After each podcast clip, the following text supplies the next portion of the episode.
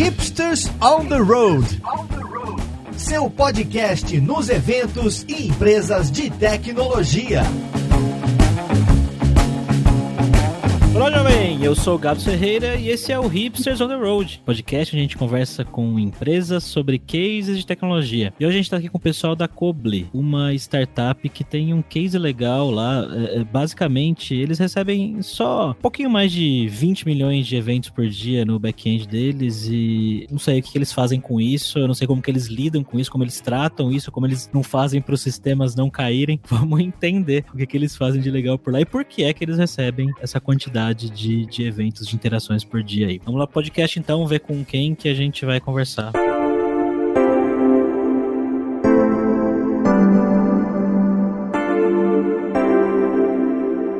Nós estamos aqui com o Lucas Brunialti, que é quem teve a ideia da gente gravar esse episódio aqui. Ele é o CTO lá da Coble. Como é que você tá, Lucas? Bonzão. E aí, pessoal, tudo bem? Espero que vocês saiam mais hipsters do que isso aqui no episódio. Estamos é, também com a Natália Albar, que é diretora de design lá na Coble. Como é que você tá, Natália? Oi, pessoal, tudo bem? É um prazer estar aqui com vocês hoje, falar um pouquinho sobre essa loucura que é a logística, que é tão distante pra gente, mas quando a gente começa a descobrir, é muito mais próximo do que a gente imaginava.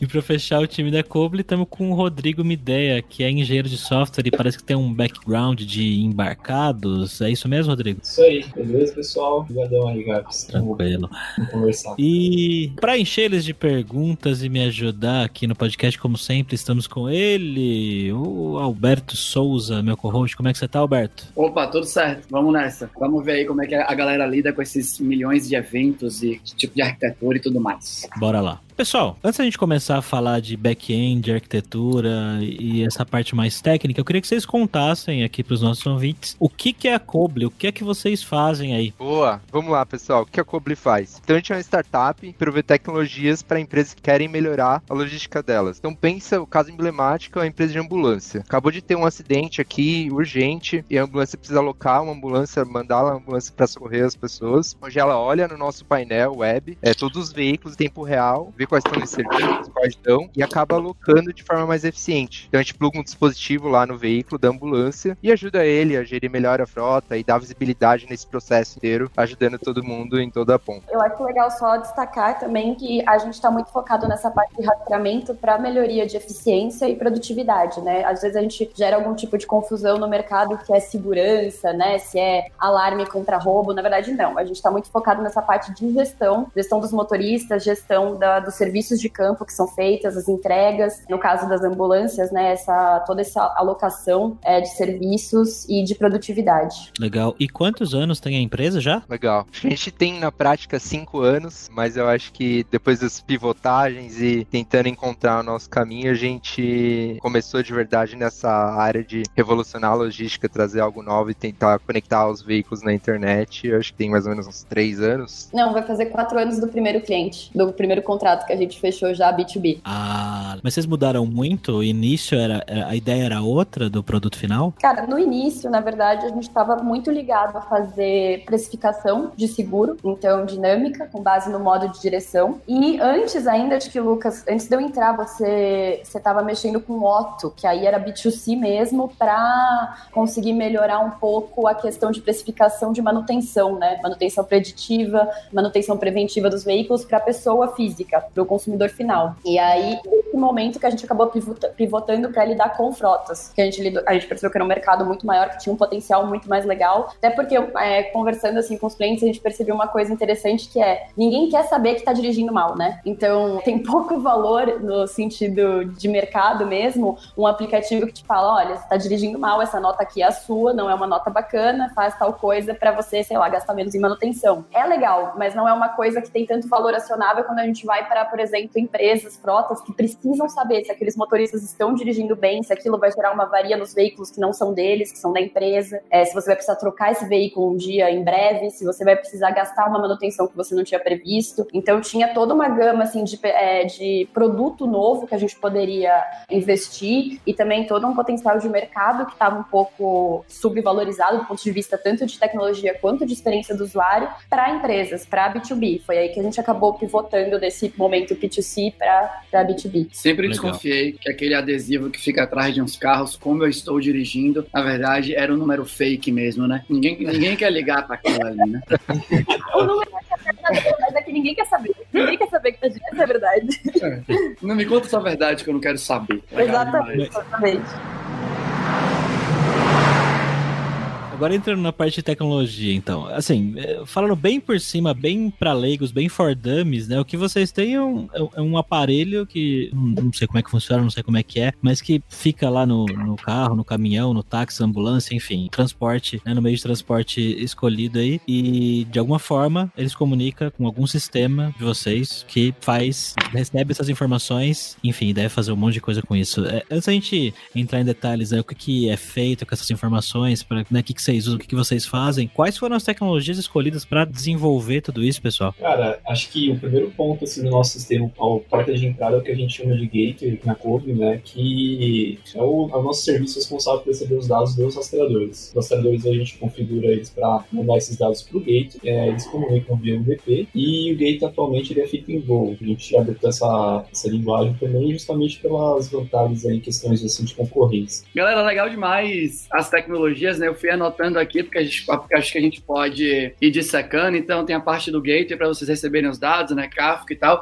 Tem um outro ponto que, se vocês entenderem, que é legal também de falar, porque eu imagino como vocês recebem muito dado o tempo inteiro, né? E como a Natália já tinha ali falado, né? De fazer previsões ali, né? De comportamentos ou coisas do gênero relacionadas a seguro pré-pivotada aí da Coble. Eu imagino também que deve ter algum tipo de área de, enfim, né? De área de dados aí que vocês trabalham sobre tudo que vai chegando. Enfim, né? Para conseguir gerar inteligência sobre todo tipo de coisa que vocês vão sendo nutridos pelos veículos que estão, pelos veículos da frota, tudo mais. Acho que é uma curiosidade inicial aqui, né? Pelo menos para mim, no nosso briefing, vocês falaram do número de eventos que chegam por dia, né? Então a gente tá, tem um número ali que de vez em quando bate 20 milhões ou até ultrapassa, acho que é diário, né? Algo do gênero, 20 ou mais de 20 milhões de eventos ali por dia. Então, o- eu imagino que o gateway aí realmente é algo que tem que estar funcionando no topo do jogo, né? Porque ele recebe, nutre os outros sistemas para vocês poderem criar suas visualizações e tal.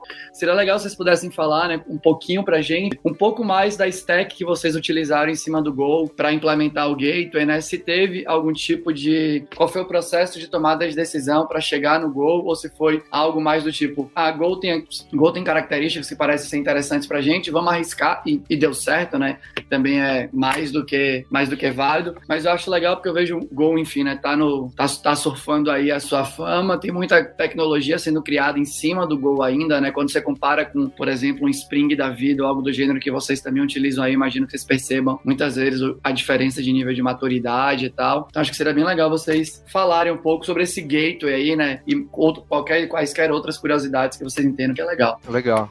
É, a nossa arquitetura, a gente falou assim de um jeito mais bonito, é bem hipster, tem umas tecnologias legais e tal, mas a gente sofreu bastante para chegar numa coisa mais é, estável, funciona, que resolve os problemas que a gente foi tendo no meio do caminho. A gente, falando especificamente do Gol, a gente adotou principalmente por causa. Primeiro teste que a gente fez assim é tipo, será que a gente manda TCP ou?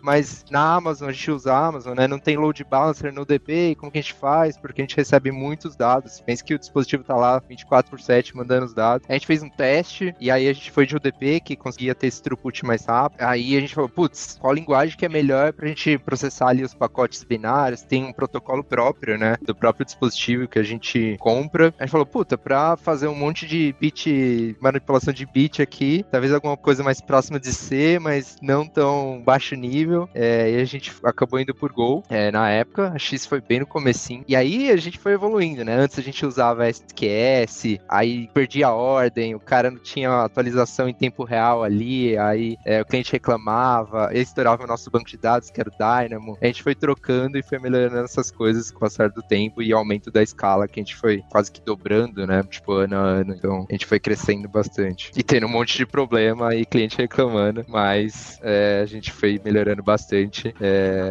com o passar do Legal. E especificamente sobre o Go ainda, né? Um pouco sobre ele. Como é que vocês sentem o nível de maturidade de, de toda a stack de tecnologias? Eu não sei que vocês utilizam ali, não sei se vocês pegaram algum frameworkzinho em Go, né? Que recebe ali. Apesar que não, né, é um protocolo proprietário, vocês não recebem requisição sobre HTTP nem nada. Como foi para vocês construírem? Não sei se vocês tiveram que construir, tipo, o seu serverzinho ali em Go, né, para receber os dados de acordo com o protocolo que o front ali tá, tipo, que o aparelhinho, né, obrigava vocês a seguirem e tal. Eu fico, porque acho que não é uma coisa muito comum, né, a gente falar com a galera que teve que desenvolver o seu serverzinho para receber a informação. Então, se vocês puderem contar um pouco mais, vai ser massa. Nosso gate em Go ele é bem simples, né? Ele basicamente abre lá algumas portas e recebe as mensagens do DP. E aí, a partir dessa mensagem do DP, que nada mais é do que um binário, uma mensagem binária, a gente tem que ir parseando com todo JSON. E a função dele é pegar essa mensagem binária, montar esse JSON e jogar. Então a gente tentou isolar ele no máximo também das dependências, né? Hoje em dia a gente também a gente tem um, um servidor HTTP também rodando mas é mais para questão de health check, né? Mas a gente não teve assim também que usar, por exemplo, RM, usar é, nenhuma biblioteca também assim mais parruda de HTTP. Nosso entendimento também é, que o Go tem uma, uma comunidade grande, está crescendo, né? Principalmente até porque a linguagem tem Google por trás, né? Também já está usando bastante nesse contexto de Linux. E a gente, a gente acredita também que a linguagem vai crescer para frente, ou a comunidade vai ter mais frameworks, mais livros também para serem usados. No momento não surgiu nenhum impeditivo, assim, pelo menos para a gente, na hora de desenvolver o Gateway, não sentiu falta de nada. Tinha biblioteca de bem tranquilo nesse sentido. É, acho que aqui na Coble, só complementando um pouco uma ideia, a gente usa Bogo, na verdade, a gente usa mais escala, eu diria, e a gente tem a cultura bastante, tipo, não é tudo martelo, assim, sabe? Tem, cada problema tem meio que sua ferramenta ideal pra gente resolver, e por isso que a gente foi meio que adotando cada ferramenta e foi mudando com o tempo, assim. Eu acho que tem que manter aqueles golden paths que o pessoal fala, né? De tipo, tem, time tem que ser produtivo, então, puta, pra fazer esse problema aqui que a gente sempre aparece para resolver, desenvolver aquela nova feature e tal, vamos usar essa tecnologia, mas a gente foca muito em ter, putz, se você vai apertar um parafuso, cara, aperta com. Eu até esqueço, o Medea pode me ajudar, que ele fez engenharia, não. A chave de boca ali, sei lá.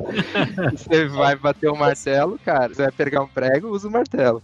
É, acho que só estendendo também o que o Lucas falou, né? Cara, a gente usa muito, faz muita análise também, pegar as comparações e então vai também. Pra fazer análise, cara, é uma ferramenta excelente. Não dá pra você fazer uma série, você ser produtivo fazendo análise também com linguagens mais, mais diferentes assim do Python. Python é muito bom nesse ponto. É, puxando, você tinha perguntado, né, Alberto, essa coisa de análises. Uma coisa que foi interessante aqui na Cobre, que desde o começo a gente sempre teve, meio que todos os engenheiros tinham essa coisa muito forte de análise de dados. A gente pegava, subia um Python ali, cujo Python é nossa, nossa própria máquina, e fazia um monte de análise de dados para ver se os algoritmos de é, processamento de tempo real ali estava é, filtrando os dados corretamente. Então, meio que todos os engenheiros têm essa, essa veia de análise muito forte. Lógico que a gente tem pessoas mais especializadas nisso e tal, mas é bem difundido isso na nossa cultura, assim, sabe, de análise de dados. Legal demais. Mas com relação ao, ao, produto em si mesmo, né? Que tipo de decisões que eu posso tomar e que eu posso fazer a partir do momento que eu tenho toda a minha frota de, de né, toda a minha frota aí sendo monitorada pelo sistema de vocês? O que, que eu posso fazer com essas informações, além de ver em tempo real onde é que tá o carro? Cara, a gente também hoje em dia atribui uma nota pro motorista, né? Então, do lado do rastreador, ele tem um acelerômetro que consegue identificar né, acelerações bruscas, né, frenagens e curvas. A partir desses dados, a gente monta o Driver Score. Dá para o gestor de frota também conseguir ter visibilidade de, de quem às vezes tem uma, uma direção um pouco mais agressiva, né? Pode também influenciar o consumo justo de veículo. A gente também tem a, uma feature também de identificação de motorista. Então, a gente tentava identificar todos os eventos que o rastreador gerava, né? Principalmente também de aceleração brusca. E a gente tentava gerar como se fosse uma fingerprint daquele motorista, né? E como é que a gente faz para identificar se aquele motorista está naquele veículo? A gente fez, tinha, uma, tinha na época aí todo um, um modelo, né? Um sistema aí que a gente desenvolveu para conseguir ter isso, mas acabou que no fim a gente tinha um custo bem alto assim com esse sistema e a gente acabou substituindo aí por uma outra solução para esse caso. Mas a gente gera métricas de distância percorrida, de quantidade de combustível consumido e a gente tenta dar esse tipo de informação para o gestor. Massa.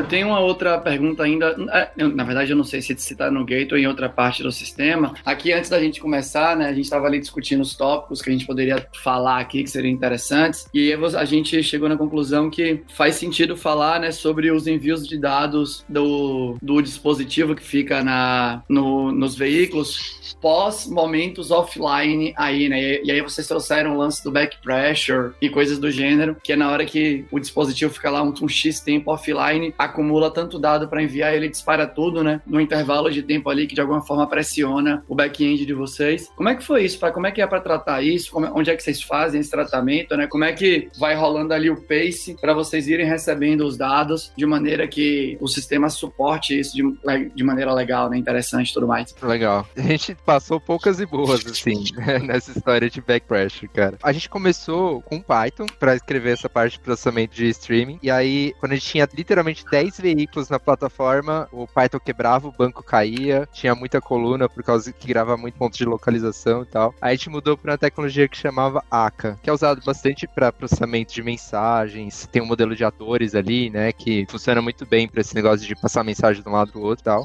E depois a gente foi pro Flink. O grande problema é que é, o dispositivo, ele, ele, por a infraestrutura do Brasil ainda ser muito, muito ruim e tal, é, tem muita zona de sombra, tipo, acho que o Midea pode até falar melhor que eu, mas quando tem vários dispositivos assim, por exemplo, em São Paulo, conectados numa, numa antena só também, você perde conexão operadora, então tem muito problema nesse sentido. E o dispositivo tem uma memória interna, ele vai acumulando esses dados, né, de telemetria, latitude longitude, de localização, acelerômetro, é, frenagem brusca, etc. Até dados do, do, veículo em si, né, tipo, se o veículo tá ligado, desligado, algumas coisas, tem alguns veículos que a gente consegue pegar é, o level do combustível e tal. Daí ele acumula esses dados na memória interna e, e aí ele manda, é, quando ele consegue pegar uma rede, né. E aí a primeira, o primeiro problema que a gente teve é que a gente usava a ACA já, né, e, cara, acho que foi, eu não lembro uma ideia direito, mas acho que foi, parou todos os dispositivos, acho que teve algum problema na Claro, e, e aí todos os dispositivos pararam, que a gente tinha na rua, sei lá, milhares de dispositivos, e aí quando voltou, cara, tipo, voltava, aí caía nosso back-end, caía o banco de dados, que era o Cassandra, que a gente não sabia operar direito na época, e a gente também foi melhorando com o tempo, e a gente passou alguns perrengues ali, é, e foi uma época de bastante aprendizado, assim. E aí tem esse problema, né, do break pressure. Putz, quando chega um monte de dados, é, do nada, tem um bizarro, o que acontece? Como que eu faço pro meu processamento de streaming não consumir tudo de uma vez e pegando ali, pouco a pouco, e processando, né, pra não cair todo o sistema e, cair, derrubar o banco de dados e tal. Daí a gente resolveu esse problema. Lógico que na hora a gente foi apagando fogo, né? Teve ali que ler código do Cassandra, é, recuperar dados e tal, é, que foi muito legal, mas deu bastante problema para os nossos clientes. E esse processo fez a gente criar um monte de, de estruturas, tanto de, de tecnologia, arquitetura, quanto de é, processos mesmos de, de tratar incidentes mais robustos. Assim, a gente leu o livro do SRE de como tratar incidentes na época, de cabo a rabo, implementou vários daqueles processos de pós-mortem, né, de verificar, tentar aprender sempre com o erro e tal. E, e aí, durante esses pós-mortems, a gente falou, putz, a gente precisa mudar essa infraestrutura toda hora que tem algum problema, alguma região cai, sobe um monte de dispositivos, dá esse problema do back pressure, é, e, e aí cai tudo. E a gente adotou o Flink, né, que é, o, é um processamento de streaming distribuído, é, baseado no Hadoop, Spark, e ele trata, ele tem vários mecanismos de tratar muito bem back pressure, verificar a latência do, do seu job de, de processamento para tipo, ver a taxa que ele vai consumindo ali do Kafka e tal. E, e hoje funciona muito bem, eu acho que eu ouso dizer que a nossa disponibilidade é uma das melhores, assim, comparado com, os nossos concorrentes. Legal demais, que história legal, né? E eu, é, uma tecnologia, vocês foram descobrindo a tecnologia que ia dar o jogo para vocês. Puta, massa demais, galera. Que história legal mesmo, né? E, e, ter, e ter alguém implementando essa implementação, eu fiquei pensando, será que eles implementaram na mão? Porque a implementação muito difícil é essa, né? Você tem que ir colhendo métrica de quem está consumindo o seu dado para verificar, né, se o tempo de resposta está aumentando, não está aumentando, para você ver se você pode ainda forne pode ir fornecendo. Eu não tenho experiência, né? Nem nunca nem olhei ali o Apache Flink, então legal demais saber como foi a, a solução. É, a tecnologia é muito legal. E foi exatamente isso mesmo que você falou, assim, a gente tava vendo, resolvia um probleminha e aí aparecia mais 10 problemas para resolver esse negócio do back pressure. Teve uma hora que a gente falou, gente, a gente não é possível que não exista uma tecnologia no mercado para processar streaming com um estado. E quando a gente estudou na época, assim, 2016, não existia mesmo. E aí surgiu o Flink, aí a gente começou a ver sobre o Flink, começou a fazer benchmark, comparar com o Spark Streaming, né, da época e tal. E a gente viu que o Flink era, resolvia todos esses problemas e resolveu o nosso problema como uma luva, assim. Animal. Nunca tinha ouvido falar do Flink. É que a gente não tá nesse nível de hipsteridade ainda, não. A gente ainda bem que a gente tá recebendo a galera da Coble aqui pra gente ficar mais hipster, ô Gabriel. Você acha que é fácil, meu filho? Não é fácil, não.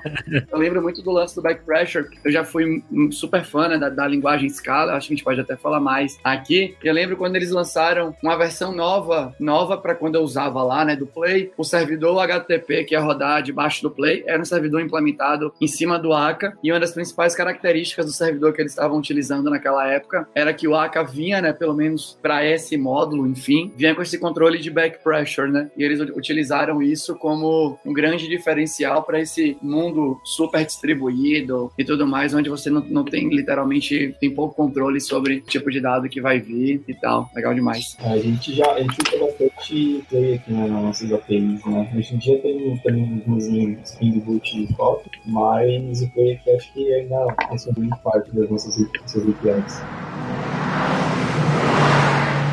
Bom, pessoal, queria entender agora a questão aí do tal débito técnico que acontece muito em startups, né? Quando a gente às vezes faz um. cresce muito mais do que a gente está esperando e tem que entregar as coisas rápido e acaba ficando um código para trás ali que nem sempre fica do jeito que a gente queria, às vezes acaba se misturando, né, com coisas também da interface visual e design e todo mundo acaba ficando às vezes um pouco estressado. Como vocês lidam com isso aí? Foi bastante aprendizado ao decorrer desse, desse tempo também. Porque como é que você explica ali pro CEO, que não manja nada de tech ali, que, putz, a gente tem que parar o time, fazer um freeze, pra gente reescrever uma parte do nosso sistema, porque tá impossível desenvolver design ali, que é as coisas mais lindas, e, e, os componentes todos padronizados, e... Oi, Nath. Não só lindas, funcionais também. Boa, é. é. Mas, inclusive, isso puxou muito na época, quando a gente começou a fazer o refactoring. Se eu não me engano, a gente começou o refactoring pelo monitoring, né?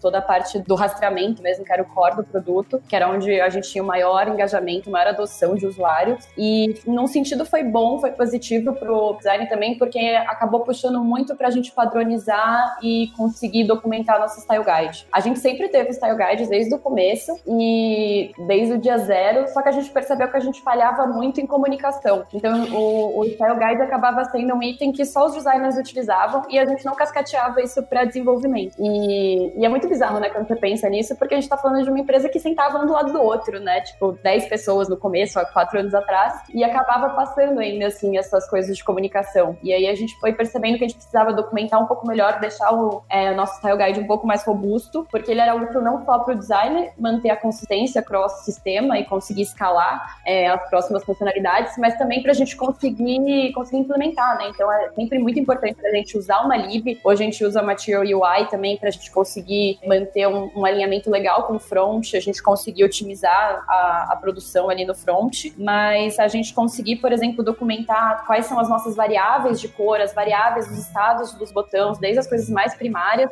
até micro interações, é, padronizações de modais, tudo isso a gente foi criando, foi escalando e muito graças ao, à dívida técnica que a gente teve que com, é, comprar aí para conseguir escalar isso também no design. É, é, bem no começo, assim, a gente, lógico, teve que conseguir product market fit e tal, e teve que correr, desenvolver um monte de coisa, é, e como toda startup, a gente criou muita dívida técnica, principalmente ali aquele, você corre para sobreviver, para conseguir pegar um próximo round de investimento, né? Foi ali, acho que antes do nosso Series A, que a gente deu uma corrida e tal, para desenvolver e conseguir conseguir é, mais clientes e tal. Fechamos o Series A, e aí passou aquela onda, né? E falou, beleza, agora vamos arrumar a casa, tá na hora. Agora que a gente tem mais dinheiro, a gente consegue trazer mais pessoas para ajudar a gente e tal. É, e a gente começou pelo, pelo nosso front. O nosso front, ele tem a complexidade ali, né? Que tem um monte de evento indo de lá para cá por causa do mapa, e tem todos os carrinhos ali mexendo em tempo real, né? Tipo, e um monte de coisa na tela. E a gente começou, a gente não sabia nada de front, a gente não tinha essa, sei lá, expertise dentro da Coble. E a gente criou um, uma dívida técnica gigante, teve que escrever todo o sistema. É, aquela famosa dívida técnica de, putz, a galera que tava aqui antes escreveu, não sabia escrever front, escreveu um monte de coisa aqui.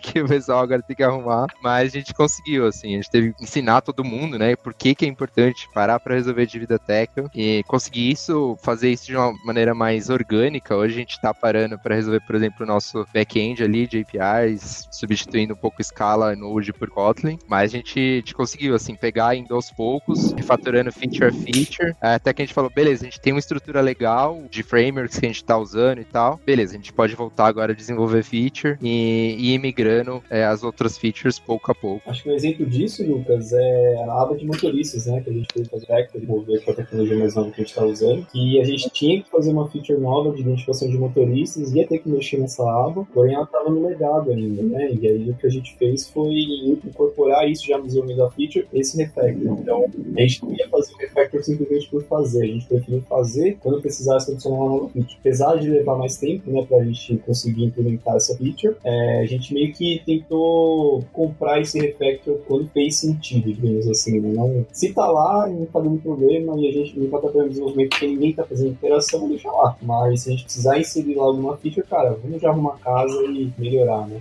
E, e, foi muito impactante, assim, pra gente. Quando a gente teve os primeiros benefícios, assim, desse projeto que a gente reescreveu, a gente viu é, o número de deploys meio que tentuplicar, né? É, a gente fala muito disso de, putz, se a gente vai pegar uma dívida técnica que é, vai ter que reescrever uma parte do sistema, né? Não, lógico que nunca tô tendo, a gente sabe na história que sempre isso dá pau. É, a gente tenta mirar que, putz, isso aqui vai ter uma ordem de magnitude de, de benefício pra gente, assim, de, de experiência de desenvolvimento e produtividade. Galera, uma coisa da dívida técnica que eu acho muito interessante, né, do jeito que vocês falaram, porque eu já, por observação aqui, obviamente, né, só para deixar claro, eu já percebi algumas vezes que histórias, né, que sprints ali, né, em, em, em função de qualquer tipo de inspiração ágil que a empresa utilize para decidir qual framework vai utilizar e tal, eu já vi que resolver débito técnico virava tipo funcionalidade, virava tipo história do usuário, né, ou história da usuário, enfim. Mas aí conflita muito com isso mesmo, né, porque débito técnico, se você for olhar para geração de valor para o cliente final, dado que o cliente final é o todo mundo que vai usar, né, as visualizações que vocês bolam, em todo o tipo de inteligência que vocês geram para Koblin,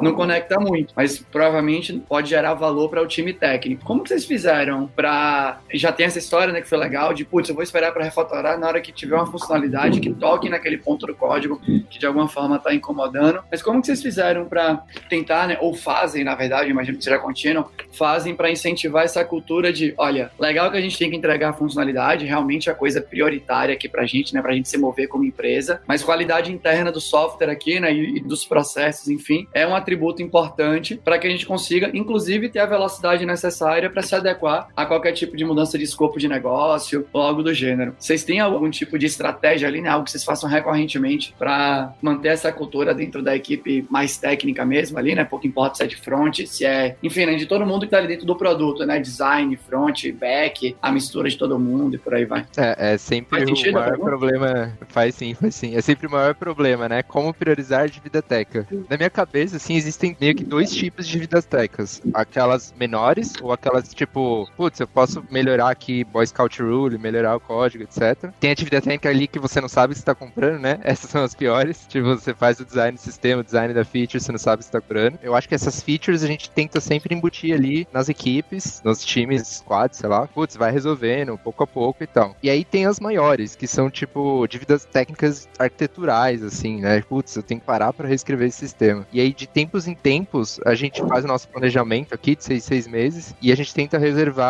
ou pelo menos um, uma, uma, equipe ou é, algumas pessoas para a gente é, ir melhorando é, o nosso sistema. Por exemplo, agora a gente viu uma dificuldade enorme, a gente estava vendo uma dificuldade enorme de ser mais produtivo usando escala, né? É, principalmente ali nas APIs e tal. E a gente está iniciando um projeto de migrar para Kotlin usando Spring Boot, por causa que a gente está vendo que vai ser muito mais rápido. Daí o pessoal pega, é, faz um pitch disso, apresenta para os outros diretores também e vende a ideia, né? E aí, aí, aí a gente decide, nesses períodos de planejamento, se a gente compra ou não essa dívida aí de. É, a, a solução dessa dívida técnica arquitetural. Os times, eles têm um nível de autonomia também é, bacana em algumas definições de, de vida técnica ou não. Eu consigo lembrar agora, inclusive, Lucas, o caso do acompanhamento de serviços e do checklist, né? Que eram duas features que a gente ia lançar que estavam ligadas ou poderiam estar ligadas a uma terceira feature do painel, que é de roteirização, que tem um legado, tem uma dívida técnica enorme. E a gente priorizando dentro do time, a gente tinha que fazer essa escolha do tipo, será que vale a pena reescrever toda essa tela aqui para a gente já lançar essa nova funcionalidade interligada? Então a gente já eliminaria uma dívida técnica tanto de front quanto de UX? Ou será que valeria a pena a gente de repente fazer separado e depois unir essas coisas no futuro? Nesse caso específico, a gente escolheu lançar separado porque como era uma funcionalidade de risco, era uma funcionalidade totalmente nova que a gente não sabia se ia ter aderência, se ia ter mercado, né? A gente queria validar, era como se fosse quase uma POC assim. E então a gente lançou separado para ver qual que ia ser a, o retorno disso dentro da nossa base. E felizmente a gente está tendo um retorno muito bacana em curtíssimo tempo, assim, dois meses que a gente lançou, essa feature já está quase pau a pau com a feature principal do produto. Então a gente começa a repriorizar e ver, bom, será que faz sentido agora a gente ligar essa feature com a anterior e realmente reescrever essa parte? Mas foi uma decisão de comprar essa dívida técnica para poder fazer um teste, para conseguir testar rápido, ver se a gente está no caminho certo ou não. Como a gente está no caminho certo, bom, agora talvez valha pena reescrever. De repente, se a gente estivesse no caminho totalmente errado, a gente poderia dropar e ele não teria, é, poderia focar em outra área ou outro refactor específico. E qual que é o tamanho do time de tecnologia de vocês hoje aí, pessoal, que cuida de tudo isso? A gente tem um time relativamente enxuto para cuidar de tudo isso, assim. É lógico que a gente sempre tá fazendo bastante investimento no produto, como, como todo startup, mas é em torno de 30 e poucas pessoas, pessoal, me corrija se eu estiver errado, de, entre é, designers, product managers e devs. Bem mesmo. E vocês estão contratando pessoas no momento? Tamo sim, tamo sim. É, fazer o jabá aqui, né? Bala. com um monte de vaga. Estamos com um monte de vaga de engenharia de software, tem outras áreas também. Tem designer, né, Nath? Você pode falar mais da Pro Designer. Tem de Product Manager também, é, para trabalhar resolvendo esses problemas super legais, assim, da logística, trabalhar muitos dados, como é que a gente processa dados, como é que a gente faz interface é, muito mais é, robusta ali, que mexe com o mapa ali, né, processa até, tipo, putz, será que o cara passou dentro dessa geofence ou não? Como é que eu mostro isso no mapa para o nosso usuário final e tal? Então tem desafios bem legais. É, Sim, a gente tá com uma vaga de Product Design aberta agora, fresquíssima, a gente abriu faz menos de um mês. E é, é- acho que é uma oportunidade legal para os designers que gostam de trabalhar ponta a ponta, porque uma coisa que a gente nunca segmentou na Coble, talvez a gente tenha verticais no futuro, né, de skills, mas por enquanto a gente gosta de tratar o design mais generalista, de pesquisa até o- a implementação, teste e validação. Então, uma coisa que a gente sempre tipo, orienta, a gente conversa com o pessoal, é que assim, a gente não é uma escolha de Sofia, vou fazer para essa feature ou não vou. É uma questão do tipo, quanto eu tenho de tempo para desenvolver esse projeto, é, o que eu- é a forma que eu vou escolher o tempo que eu vou gastar para pesquisa e qual o método de pesquisa ideal. Se eu tiver um, um projeto que eu posso usar três meses, talvez eu consiga fazer um mês de pesquisa. Se eu tiver um projeto que eu vou ter que entregar semana que vem, talvez a minha pesquisa dure dois dias. Mas a gente nunca tenta cortar etapas do processo, né, da metodologia de design, a gente sempre tenta escolher a melhor metodologia para aquele tempo. Então é legal para quem quer tanto trabalhar a parte de pesquisa, entendimento de análise de dados, vai trabalhar muito com os PMs, com os desenvolvedores, a parte de UI, claro, e a de validação, implementação. A gente tem muito é, incentivo a teste de usabilidade, é, POCs, pro- é, protótipos interativos, então é, tem esse lado bacana de ponta a ponta do processo. É, eu diria que a gente é bem forte nessa coisa de colaboração, assim, até o, o request ali que o desenvolvedor faz no front, o design revisa e tem todo esse bate-bola, tem o desenvolvedor, ele participa desde o começo da concepção da feature, ajuda a moldar ali a feature, É participa às vezes ali da... A gente está muito bem adaptado com o Figma e essa troca de protótipos, né? Mas até pouquíssimo tempo atrás a gente usava Git também, a gente usa Git ainda para fazer review, então é muito interligado. Legal, pessoal. Bom, o link para as vagas da Coble tá aí na descrição do episódio. Mande seu currículo lá para trabalhar com essa galera foda aqui. Queria agradecer a presença de vocês, a participação, ao Alberto também, e a você, ouvinte, que está sempre aqui prestigiando o podcast. Lembre-se que se você gosta do Hipsters.tech, você gosta do Hipsters on the Road, avalie o nosso podcast lá no iTunes, isso ajuda outras pessoas a encontrarem o podcast. Recomende ele para amigos e amigas, para todo mundo que quer saber mais sobre tecnologia. E se você tem um case legal aí na sua empresa, entre em contato comigo, com o Alberto, pra gente gravar aí, beleza? Até o próximo episódio. Tchau, jovem!